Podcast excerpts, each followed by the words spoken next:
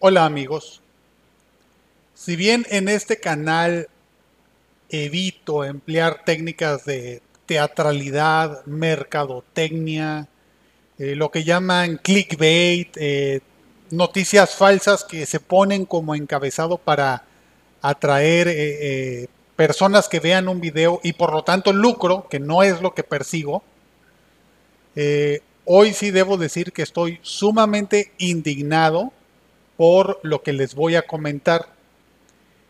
Hace tiempo, en alguno de los videos anteriores, yo ya había explicado más o menos los montos que nos ha ocasionado a los que nos ha costado a los mexicanos las reformas energéticas de sexenios anteriores. Desde Vicente Fox hasta el año 2025 salió publicado en el sitio web de Carmen Aristegui, de acuerdo con información oficial, que eh, se habían, sumando eh, pagos que ya se habían realizado y que se iban a realizar hasta 2025, estábamos hablando de más de 400 mil millones de pesos, un poco más, 416 mil, 432, algo así. Es una cantidad sumamente grande, era, perdón, era, porque eh, para compararlo, desde el año 2000 hasta el año 2017, todo el dinero desaparecido o robado por funcionarios de gobiernos federales y estatales, es decir, presidentes, subalternos del presidente, gobernadores, subalternos del gobernador, incluidos los peores ladrones en la historia de México, como Javier Duarte, ex gobernador de Veracruz. Sumando todo lo que se han robado, estamos hablando de un poco más de 200 mil millones de pesos. Para cuando terminó el sexenio de Enrique Peña Nieto, es decir, sumando el año 2018, ahí hay una cantidad eh, eh, mayor. En 2019, ya gobernando el presidente Andrés Manuel López Obrador y varios gobernadores eh, de Morena en varios estados, pero no en muchos, la cantidad eh, anual tuvo una reducción significativa. E, es algo que no se tiene que seguir avanzando todavía, pero lo que quiero decirles hoy es que estábamos hablando más o menos por las reformas energéticas de un poco más de 400 mil millones de pesos en 25 años. Entonces, pues la predicción era que en los siguientes 25, en caso de que no se apruebe la reforma eléctrica que propone AMLO, Andrés Manuel López Obrador, se podría esperar que en los siguientes 25 años o pagamos una cantidad similar o quizás más por gastos de acuerdo con eh, ajustes inflacionarios, es decir, a lo mejor otros 400 mil millones, 600 mil, 500 mil, algo así que son cantidades muy grandes y yo decía, bueno, pues sería una tontería volver a pagar algo así. Entonces hay que apoyar la reforma eléctrica que propone AMLO, por simple lógica. Y yo les dije, bueno, pues presionen, pidan, exijan a su legislador, diputado y senador eh, de los partidos que no son Morena ni el Partido del Trabajo, PRI, PAN, PRD y Movimiento Ciudadano. Y hace pocos días la Comisión Federal de Electricidad publicó esta misma cifra actualizada. Es decir, los montos de daños que se están pagando eh, los publicaron hace poco y debo decirle que la cantidad que yo le había dicho, que está por ahí en algún video anterior de YouTube, no es nada comparado a lo que se está pagando en realidad. Desde que comenzó el sexenio de AMLO, han surgido noticias de desfalco tras desfalco que se realizaban en sexenios anteriores y eh, cuando ya no podemos estar más sorprendidos, surge otra cosa. De hecho, yo no recuerdo que haya hablado nunca a AMLO eh, como candidato y en años anteriores del huachicoleo que nos costaba 50 mil millones de pesos al año. Es algo que atendió muy rápido en los primeros meses de su sexenio y, la verdad es que fue una sorpresa para mí enterarme de eso. Las cantidades que le voy a leer ahorita son una aberración. Y si usted ve esto en YouTube, en la descripción del video va a encontrar el link para que vea usted el tweet original donde la CFE está diciendo esto. O si escucha esto en, el podcast, ahí va a ver también el link. Eh, no es cliqueable, entonces cuando vea usted el link tiene que copiarlo y pegarlo en su navegador si quiere ver el tweet original. Es algo verdaderamente descomunal. Lo que le voy a decir, este, me tomó un buen rato creerlo y otro rato digerirlo, porque de verdad no se puede creer de dónde ha perdido, cómo ha sido posible que la CFE pierda todo este dinero. Dice comisión, se lo voy a leer, le cuesta 215 mil millones de pesos cada año no poder despachar el 55% de su capacidad. Este es un costo que se llama de oportunidad. Así se le llama en el ambiente de negocios y consiste en lo siguiente, digámoslo así. Usted tiene una panadería y usted fabricó 100 eh, bolillos y le llaman eh, de un lugar donde venden tortas y le dicen, oiga, véndame los 100 bolillos. Y usted dice, claro que sí, a ver, a un peso cada uno, entonces son 100 pesos por 100 bolillos, ¿sí? Muy bien. Entonces llega un una persona de otro restaurante y le dice, oiga, a usted ya se le acabó la harina, ya va a cerrar, necesito que me venda los 100 bolillos ahorita y se los voy a dar, se los voy a pagar a dos pesos cada uno, es decir, 200 pesos. Yo me comprometo a pagarle 200 pesos en lugar de 100 pesos. Entonces usted dice, perfecto, la ganancia de hoy son 200 pesos. Pero el, comprador le, va a decir, a ver, espéreme tantito, espéreme. Tengo que atender un mandado urgente, voy a sacar dinero del cajero, regreso con los 200 pesos y me llevo los bolillos. Y usted dice, perfecto. Incluso firman un contrato, ok, él, le va a pagar 200 pesos y usted va a ganar el doble de dinero. Esos 100 pesos, la diferencia entre los 200 que le van a pagar y los 100 que usted iba a cobrar antes, esos 100 pesos son una ganancia extra. Vamos a llamarle una oportunidad de ganar más dinero. Pero usted no tiene el dinero, el señor se fue al cajero. Y resulta que el señor nunca regresa, nunca hace la compra de los 200 pesos. Y como usted ya se tiene que ir, entonces llama por teléfono al otro restaurante donde usted ya canceló el pedido y le dice al señor, oiga, le vendo los 100 bolillos que le acabo de cancelar hace unos minutos porque no viene el otro comprador. Se los vendo en 100, en 100 pesos por los 100 bolillos. Y él le dice, es que como usted ya canceló, yo compré los 100 bolillos con otra persona y, pues ya los vendí, ya vendí las tortas, ya estoy cerrando el restaurante, no viene más gente, entonces no se los puedo comprar ahorita porque si se los compro, pues me voy a quedar con ellos y van a ser 100 pesos de pérdida para mí. Entonces usted llama a varios lugares de tortas y no puede vender los bolillos. Muy bien. Esos 200 pesos usted no los perdió, porque usted nunca los tuvo. O sea, si usted tiene algo y lo pierde, entonces usted tiene una pérdida. En este caso se le llama costo de oportunidad porque gracias a ese vendedor de tortas que no regresó, usted perdió la venta de los 200 pesos, pero usted sí perdió la harina, levadura, mano de obra, luz, gas, etcétera. Usted sí gastó dinero. Eh, eh, y quiero aclararles que aquí en México el esquema de costos de la Comisión Federal de Electricidad, eh, recuerden que la electricidad nos la venden a un precio subsidiado. Si se fija usted en el recibo de luz, perdón, en su recibo de luz, verá que los primeros renglones de consumo de usted eh, vienen con un subsidio que va disminuyendo.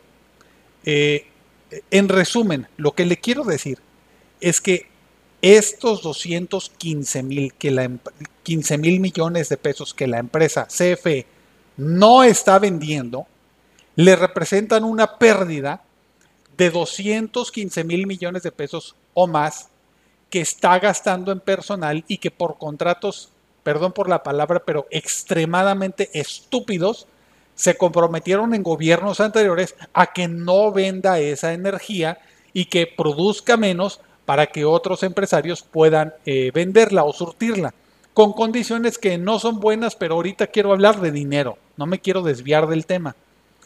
215 mil millones anuales, anuales.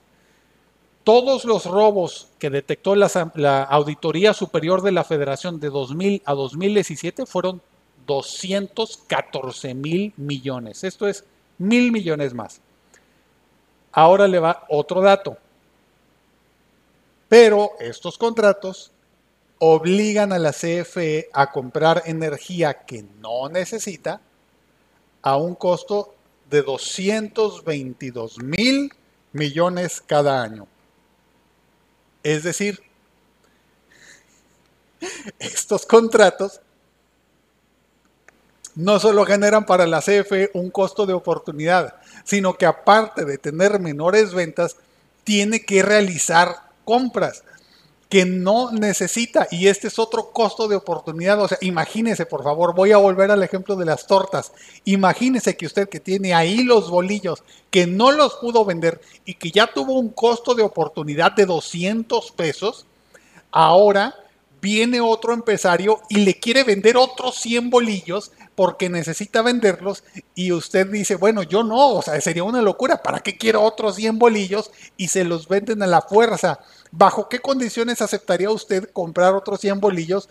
Bueno, solamente bajo condiciones de extrema estupidez, de que usted quiera acabar con su familia y que no quiera alimentar a sus hijos. Así es como se hicieron los contratos de las reformas energéticas de sexenios anteriores. Son verdaderamente una basura. Vienen otras cifras que publicó la CFE que son costos de una vez sí son muy altos, pero, pero son de una sola vez, no son anuales. Dice que han costado 34 centrales que se cobraron al triple 421 mil millones de pesos. Sigue siendo mucho dinero. Es más que todos los robos detectados por la Auditoría Superior de la Federación.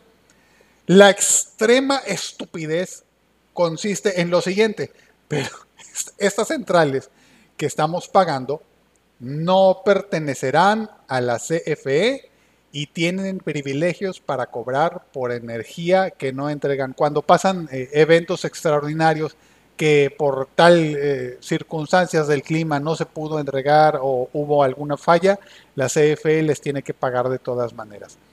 Esta cifra sí es alarmante, pero no es lo más importante que le quiero decir hoy, porque ya estamos hablando eh, de 400 mil millones más otros 400 mil son casi un billón de pesos, con B de burro, billón. Lo alarmante es que las dos primeras cifras que le mencioné, superiores a 200 mil millones cada una, son anuales. Compare, por favor, 400 mil millones anuales con el reporte que teníamos antes, que era de 400 mil millones en 25 años. Estamos hablando de 25 veces más la magnitud. Por favor, imagine el ejemplo de los bolillos, que está usted con 100 bolillos y ahora que ya no, que ya no quiso y ya no pudo comprar otros 100, ahora le obligan a comprar 200, perdón, 2500 bolillos por pura estupidez que usted no necesita. Es algo verdaderamente terrible. Y si usted sigue las noticias, sigue si, usted ve las noticias y ve las conferencias mañaneras, podrá ver los avances, que los avances que se están realizando en, realizando en este sexenio en educación y salud, sinceramente son graduales, van despacio. Se están construyendo hospitales, se analizaron hospitales inservibles que se construyeron en el sexenio de Peña Nieto y pasaron varios meses en que se decidiera cuáles de esos se iban a rehabilitar. Se están rehabilitando unos, se está contratando a personal médico en todo el país. Eh, ya había comentado en, algún episodio anterior de, este canal o del podcast que a muchos médicos eh, o empleados de gobierno de diferentes ramas no se les está basificando al ritmo que ellos esperaban esta es una de las promesas de AMLO, que a todos los que estén contratados, hablo de personal de salud, de manera eh, por outsourcing o por cualquier esquema de honorarios o contratos temporales que no sean contratos de base, se les va a, basificar. Y, debo decirle que todo esto se está haciendo gradualmente por una sola razón, no es por falta de voluntad, es porque no hay más dinero. Y no hay más dinero porque estamos pagando una cantidad extremadamente enorme de estupideces contractuales de las reformas energéticas anteriores.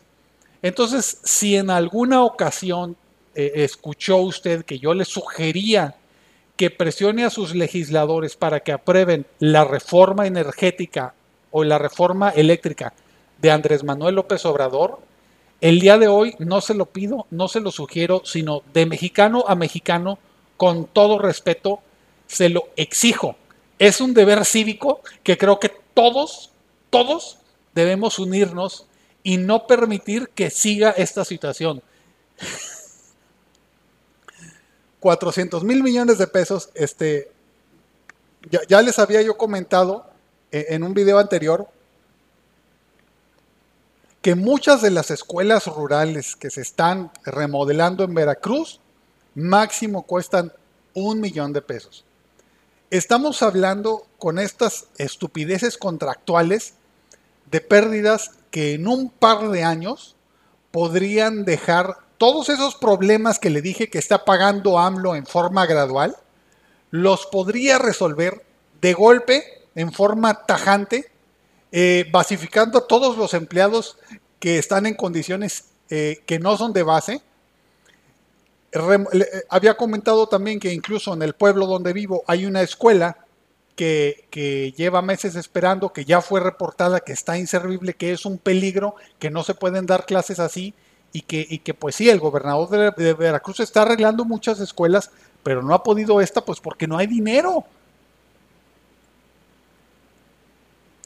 Si bien se está capacitando a médicos y, no se va a poder llenar todas las clínicas y hospitales del país de médicos de todas las especialidades de golpe, eh, sí se pueden construir eh, dichas clínicas y hospitales muchísimo más rápido.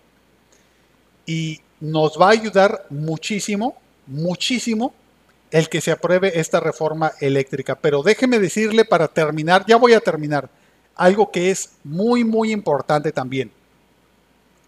Todos los pronósticos que ha publicado el gobierno de cómo va a ser el servicio en años futuros, si no se aprueba esta reforma, son peores que lo que le acabo de leer. Tan solo porque le estoy diciendo que la empresa está reduciendo o se le está impidiendo despachar el 55% de su capacidad. Para años futuros, de acuerdo al ritmo que, de evolución que llevan las reformas anteriores, esta capacidad que puede vender CFE, que es del 45%, se va a reducir y van a quedar algunas decisiones importantes energéticas en, la mano, en las manos de empresarios privados, de los cuales los principales son extranjeros. Olvídese de la crisis que están viviendo en España, en donde el precio de la luz ya se les elevó más de 300%. No, eso no es nada. Eso no es nada. Porque allá tienen otro esquema, es otro país, en fin.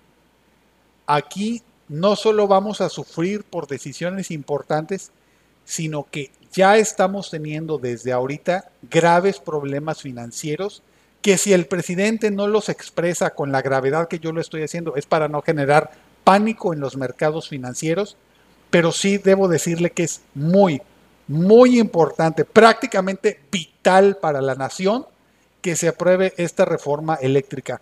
No deje que se le escape su legislador, diputado y senador sin que usted le pida le exija y prácticamente así se lo voy a decir, que lo presione para que vote a favor de esta reforma. Recuerde, PRI, PAN, PRD y Movimiento Ciudadano. Haga todo lo posible por el bienestar de su familia, que esos legisladores que no están a favor de la reforma eléctrica, aunque sea de mala gana y con la presión que usted realizó, voten a favor de ella. Llámeles a sus oficinas, apersónese ahí en sus oficinas Póngase de acuerdo con amigos y vecinos para ir en grupo ahí a exigir. No pida un favor, porque esas personas trabajan para usted y es el deber de ellos, sin la presión de usted, el ver por el bienestar de usted y su familia. Y todos, todos estos partidos se han manifestado abiertamente en contra de la reforma eléctrica de AMLO. También le voy a dejar aquí en el link, eh, aquí en, en, la descripción del video o en la descripción del episodio de podcast, un link en donde puede usted ver indicaciones de cómo contactar a estos legisladores por teléfono y por correo electrónico. Pero le voy a decir algo, muchos de ellos ni siquiera checan esos correos. En algunos casos sí, en otros no.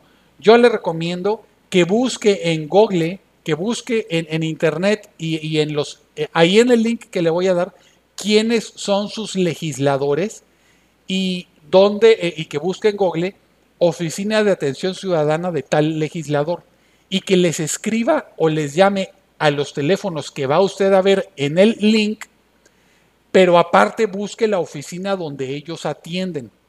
Y cuando hagan eh, mítines y reuniones con ciudadanos que para informar y no sé qué, y, se salgan del tema y que se pongan a platicar de que eh, las energías verdes y que la protección a los animales, etcétera, etcétera, vaya usted ahí y toque el tema de las reformas. Muchas gracias. Le pido perdón porque en un momento del video le, le, dije a usted, le exijo que haga esto.